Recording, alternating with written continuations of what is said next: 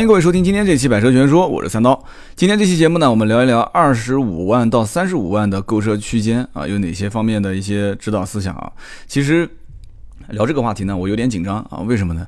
我曾经就讲过，其实到了这个级别再往上，很多人对于品牌、对于车型的认知啊，很多人都已经有了一个惯性的思想啊。大多数在这个级别里面买车的人，其实对奥迪、宝马、奔驰、大众、丰田、本田，他其实都有很多的一些自己的看法啊，不再是像之前我讲的五万啊、五到十万啊、十到十五万啊，就这个区间，可能老百姓更多的喜欢看评测、看评论、看论坛。就二十五到三十五万，我所了解的还。就已经开始有这种趋势，但还不是特别明显。马往后走，再从三十五万到五十万，五十到一百，再往上。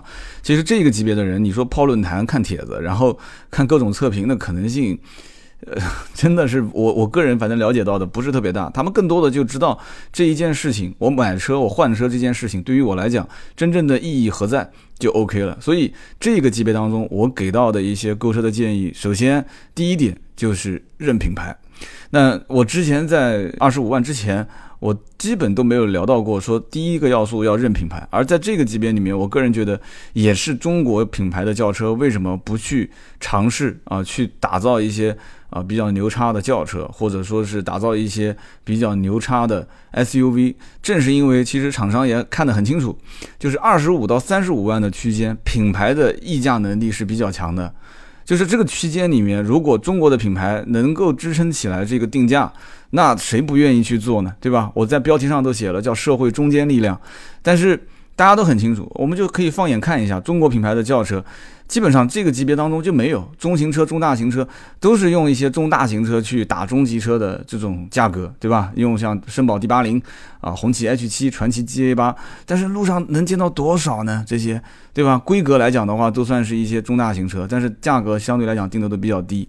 但是呢，终端市场。我相信绝大多数的老百姓，真正预算到了二十五到三十五的区间，首选一定是 BBA，或者是就是丰田、本田啊、日产、大众啊、通用这些牌子，就大多数都是这个。我一说到这些牌子，脑海里面就一下就过了，就过了很多这些我们耳熟能详的一些车型。所以这个级别里面，想要是后来者去分一杯羹的可能性不是很大。那我对于在二十五到三十五万区间的第一个购车的要素，我个人建议就是。认品牌，那么第二一点呢？我觉得就是在品牌你有所了解的前提条件下，你认功能。什么叫认功能呢？就是说这个功能性在于你到底是对于，就像我我我其实就是二十五到三十五最明显的购车的人群啊。那我的功能是在于什么呢？就是说我要把我原先的那辆车型做升级。那也是回归到上次我讲到大概就是十五到二十、二十到二十五的区间，我曾经提到过的这个啊，我要做一些改善，做一些升级。二十五到三十五万的人群，其实很多也是在改善跟升级的过程当中。但是这个改善升级，我觉得品牌是首当其冲的。然后其次就是功能性。我当时呢，正好是在就讲我自己的案例啊，我当时正好是在创业。所以当时我觉得我开一个呃日系品牌的 SUV 啊，而且又是年限比较老的，就开出去之后呢，总是我我我也年轻嘛，对吧？就要点面子。我相信很多人在这个级别里面，现在也是趋于年轻化，消费的整个的年龄开始趋于年轻化，二十五到二十五万到三十五万。所以大多数人的心态，我想跟我应该大差不差，要点面子，然后呢，手上有一些自己的啊就。当做是事业在做吧，反正除了有些人可能他是虽然有一份工作，但是在外面他也在做一点生意。那像我嘛，就全职在做生意了，对吧？那么这个时候呢，对于品牌的认可度，我觉得是非常非常高的。那么到底是选择奥迪呢，还是选择宝马呢？选择奔驰呢，还是选择雷克萨斯呢？啊，是选择丰田、本田、日产，还是选择大众呢？这个我觉得是最关键的一件事啊，一件事情。这个事情呢，我觉得应该是跟什么呢？是跟你自身的一些。啊，你所处的行业，包括像上一期节目里面我提到的，就是你的交际圈、你的人群，然后以及车辆的功能性。那比方说，举以我我为例子嘛，比方说我我对于车辆的满载我没有要求，所以我可以接受在这个级别里面相对来讲不是太大的车型啊，中大型车我可能不是很考虑，因为我总觉得天天开一辆这种中大型车在路上。啊，一个人就是空载，我觉得意义不是很大。而对于我来讲呢，我希望这个车型呢，它的品牌力、它的品牌的社会社会的认可度是比较高的。啊，至少是别人会觉得说，哎啊，我这个品牌开出去，大家都会，因为你们都知道我开的是什么车嘛，对吧？所以他们都会觉得说，哎，这个品牌开出去，大家会觉得，嗯，我还是认可的啊。然后呢，觉得，哎，你小伙子最近这两年混的还是比较顺风顺水啊，就你对自己一个认可啊。出去之后呢，车子可以照顾一下你的面子，对吧？在家里面，老婆来照顾你的面子，对吧？在外面，车子照顾你的面子。所以这一点，我觉得是啊，在选择。三十五啊，就二十五偏三十五这个区间里面，嗯，比较关键的一个点啊，功能性包括品牌的认知度。那么第三一个点呢，我觉得是在这个品牌里面，SUV 的车型还有轿车，其实大家没有发现，其实我给你们去把这个 SUV 车型跟轿车的车型全部给罗列一遍之后，你会发现，二十五到三十五和我们之前聊到的啊二十到二十五的这个区间，其实很多车型是重叠的。那么换句话讲。你如果是二十五到三十五，你选的应该就是相当于啊车型的顶配。那么有人讲三十五再往上是不是能选到更好的车？其实三十五再往上你就要往五十万上走了，真的是往五十上面走了。这个时候你能看到很多的一些车型，你能够得到的啊，就真的那就不是那不仅仅是社会中坚力量了，那这个相当相当于就是已经开始往高富帅的方面去发展了。那我觉得在选择的过程中，很多的是偏个性的。很多是偏个性的，二十五到三十五的这当中呢，还是有一些偏实用的东西。因为很多人我发现，二十五到三十五万选择，他还是会考虑说，这个车将来啊维修保养的价格会不会太贵了啊？这个车将来换零部件的价格会不会比较比较昂贵啊？你马上看后面我们再聊到一百万以上级别的人群，他其实对于这些要求都没有。一百万以上的人群说，哎，保养太贵了，五千、四千、三千。他不会说这种话的，他不根本不会提，而且这种一百万以上的车，一年真正能开到说三五万公里的也不多啊，很多都是在仓库里面，在车库里面是用来震的，它 是用来震车库的啊。我们拉回头来讲，看一看这个二十五到三十五万区间有哪些车啊？合资品牌的轿车当中呢，我们其实可以看到啊，就是从我们前面聊的，就是啊二十到二十五，我们没有看到的一些车，像宝马三系、奥迪 A4L、奔驰 C。凡是有 BBA 在这一个级别当中去打市场的，一般情况下。啊，你知道，在中国这个目前的行情里面，那都是就是三家就通吃了啊，叫做德国的三驾马车。所以目前来看也是这样的啊，二十五到三十五万的预算，说我要买辆轿车，身边基本上百分之八十以上的人一定会说，哎，那你肯定是考虑奥迪、宝马、奔驰嘛啊，宝马三系、奥迪 A4L 和奔驰 C。那这两年呢，奔驰 C 通过换代之后，哇，整个产品的竞争力开始啊，就是甩了好几条街的，把其他竞争对手啊提升了。是相对不错的，相当不错的。然后再加加上终端也给了一些优惠啊，三万块钱左右，所以大家会觉得，基本上这个级别做到这个位置，到目前来看，就是所有的同行业里面已经基本到头了。所以奥迪呢，也也很担心啊，就是不能给奔驰这样子一路领先。所以奥迪这次 A4L 的换代啊，很多人还是比较认可的。但是我个人觉得。终端的零售价格啊，也是让到个三万左右，应该销量不会太差。宝马三系呢，现在也是按而不表啊，据说明年上新款，基本上大家可以看看现在的新七系，你应该你也就知道了，宝马三系后面要干些什么事情，对吧？把一些高端的技术落地嘛，让。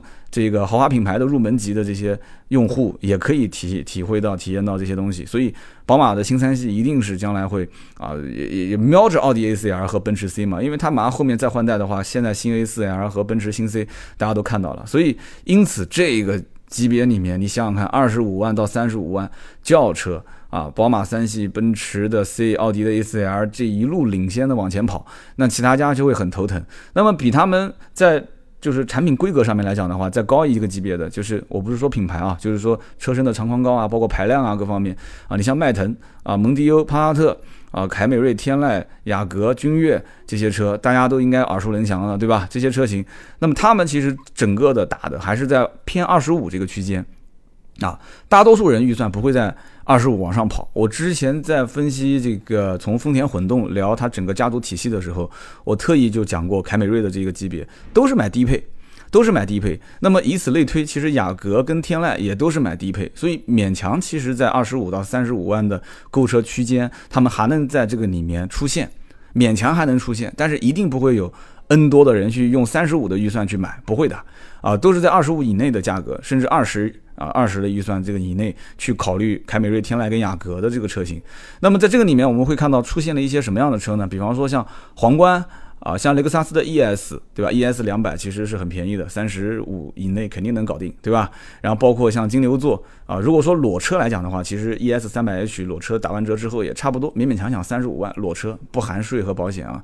像金牛座啊这些也是中大型车，像凯迪拉克的 HT 啊 XTS 啊，之前我们刚才讲宝马的三系、奥迪 A4L 和奔驰 C 的时候也忘了提了，其实这个里面包括像林肯的 MKZ 啊，包括沃尔沃的 S60L。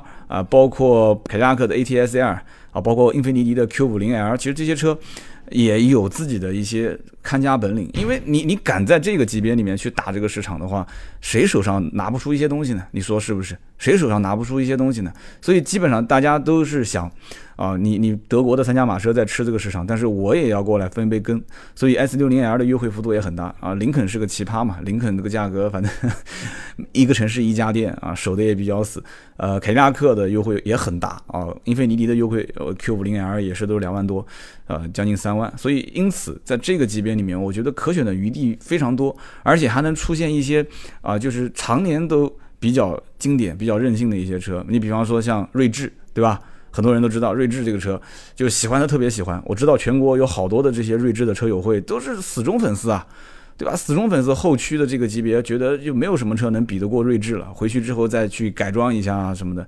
但是你要如果说从实用角度来讲的话，你说二十五到三十五买辆锐志回去，回去一看，哎，这车油耗也不低嘛，对吧？这车子空间后排又那么小，然后整个的里面的功能性的东西配置也不是特别高，觉得比较郁闷，对吧？包括像斯铂瑞也是，人家讲斯铂瑞就是买发动机送车嘛，对吧？买回去之后发现，哎，这车什么都好，但感觉就是。对吧？我当时也说了，二点零的斯铂瑞就是啊太丑，然后你上了斯铂瑞 SI 的话又感觉太贵啊，所以这个就看个人的兴趣爱好了。那么这个级别里面很多一些个性化的车型，还包括跑车，大家都知道，你像丰田八六。啊，包括斯巴鲁的 B R Z 也是这个级别里面二十五到三十五可以买到的。那么之前我们在谈到二十到二十五的区间，其实能买的跑车还不多。但是到了这个级别以后呢，你其实买的很多车子就游刃有余了嘛，对吧？除了我们刚刚讲的丰田八六 B R Z 啊，啊，包括像尚酷啊、马宝马的二系可以买到小敞篷呢，包括标致，那标致做小跑车也挺有名的嘛，R Z Z 那个车。所以呢，在这个级别里面，我相信很多人其实对于选车啊，他是有一个自己的自主的观点啊。我所以这个你看这个级别。我给的这些观念啊，都不是特别的强硬啊，应该怎么讲？就是说，二十五到三十五的区间，大多数人其实对品牌的认知度是非常非常高的。所以这个级别里面，呃，是买中大型车，还是买中型车，还是再小一点的？其实大家心里面都有数。对于车辆的空间大小，我觉得都不是特别重要。我相信真正这个级别里面啊，你说选皇冠的，选 ES 的，啊，包括像金牛座的这些人，其实他对于车辆的预算他自己都很清楚，而且。我选择了皇冠，那我其实就是不会再看这些其他的，像奔驰、宝马、奥迪啊，或者是看啊凯美瑞、天籁、雅阁啊。我选定皇冠，我就选皇冠啊。我选定 ES，我的预算在这个位置，那我就选 ES 的低配。所以呢，这个级别的客户呢，其实消费是比较理性的，就他很清楚自己要什么东西，不是说人云亦云。二十五到三十五万，为什么我前面讲对品牌的认可度是非常高？然后到了品牌这个认可度就是确定好以后。紧接着就是车型，车型很快就能确定下来。二十五到三十五，你说纠结半天的人其实并不多。很多老板打电话给我，上来就会说：“哎，我看好了途观，你看看这车能不能帮我呃找一个比较低的价格。”有人打电话过来说：“哎，我看好汉兰达，你看能不能给我调个比较低的价格？”那既然讲到 SUV 了，我们就聊一聊二十五到三十五区间的 SUV。那么很多人呢，呃，也都知道上期节目我们谈到过的，在二十到二十五的区间啊，汉兰达、锐界啊这些车，我们都提到过的七座的。SUV 对吧？然后像途观、RAV4 啊、翼虎啊啊，包括像 CRV 啊，但是 CRV 已经上不到二十五到三十五了，就是二十五到三十五这个级别里面，我们更多的能看到像什么车呢？啊，比方说像宝马的叉一啊，奔驰的 GLA。啊，上个级别里面我们提到过，像二十万区间的奥迪 Q 三这个级别呢，虽然从官方报价上看看不到奥迪 Q 五，但实际入手的价格 Q 五也是可以买得到的。我们还可以看到一个比较另类的车，对吧？江铃福特的撼路者啊，包括你像雷克萨斯的啊 NX 系列啊，包括林肯的 MKC 系列，包括像英菲尼迪的 QX 五零，所以就很容易理解了，在二十五到三十五万这个区间做 SUV，很多的一些高端品牌。啊，豪华品牌它开始就介入进来，就是你低于这个价位的级别我不造，到了这个级别我开始放一部分的车型去打这个市场，跟谁去抢呢？其实还是跟类似你像我们之前提到的像昂科威啊啊，像什么翼虎啊，跟他们这些车去抢市场，所以。就明显是高处不胜寒，上面的车型你不能把品牌定价定得太高啊，所以现在都想做细分，而且各个品牌层次之间开始进行啊进行穿插啊，就是互相越级去厮杀。这个呢，用洋气点的话讲，叫做降维打击啊，厂家都开始把自己的品牌的力度在高端的更高端的车型里面去做一些啊宣传，做一些品牌的这种呃这种溢价成分的一些叠加性的东西的宣传啊，然后最后放到这些其实只有二十五到三十五万的区。间在豪华品牌当中入门的一些车型里面去降维去打其他的竞争对手，所以现在其实你像昂科威啊、像翼虎啊这些车日子并不是很好过，日子并不是很好过。你想想看，其实在这个级别里面，你真正上到像奥迪 Q3 啊这些车，其实排量都很一般，1.4T 的，对不对？你但是你要如果降一降到了下面这个位置上去，你买个昂科威，你甚至可以买到 2.0T 的，包括你像比方说买雷克萨斯的 NX 三十多万，你其实只买到一个2.0的自然吸气的。对吧？但是你去买个汉兰达，你其实能买到一个七座的，对吧？那么大个车子，所以很多人都很清楚一件事情，就是这个级别里面，我觉得不需要太多的一些指导，而是就确定一件事情，就是品牌，品牌是决定二十五到三十五万区间里面你购车是否将来啊会选对车还是选错车，选到一个合适的车还是不合适的车，最核心最核心的因素。那有人就讲，你说金牛座。和奥迪的 A4L 和宝马的三系到底差在哪里呢？我在网上看到很多的帖子，很多人都在问，说很纠结这件事情，对吧？我可以买金牛座，对吧？那么大个车，但我也可以买一个奥迪 A4L，对吧？我也可以买个帕萨特，但我很纠结到底怎么去去选择。那你如果是纠结，那你就想清楚这件事情，就是三刀今天讲的一个就是车辆的。功能性就是你到底这个车辆对于你来讲，它的功能性是什么？金牛座上面一堆的按键，一堆的功能键，后排甚至都有好多的按键。那这些东西你开回去之后，你能用得到吗？你如果长期都是满载，然后带着一家人五口人，然后一直出去玩儿，一直到处去自驾游，或者说你你去接待客户，然后经常会后面有有客户坐在车上。然后呢，你这个行业里面又不太适合太张扬的一些品牌，哎，那我觉得金牛座是适合你的。但是你身边都是一些年轻人，然后大家都不开那种很老气的车，你可能开一辆宝马三系，他可能开一辆奥迪 A4L。那这个时候你说你原来开的是一辆可能十几万的车，你怎么换？你换个金牛座吗？你换完金牛座跟他们在一起开，我觉得好怪怪的感觉。所以这个时候你一定是宝马三系、奥迪 A4L、奔驰 C、凯迪拉克的 ATS-L。对吧？就在这个级别里面，你去选嘛。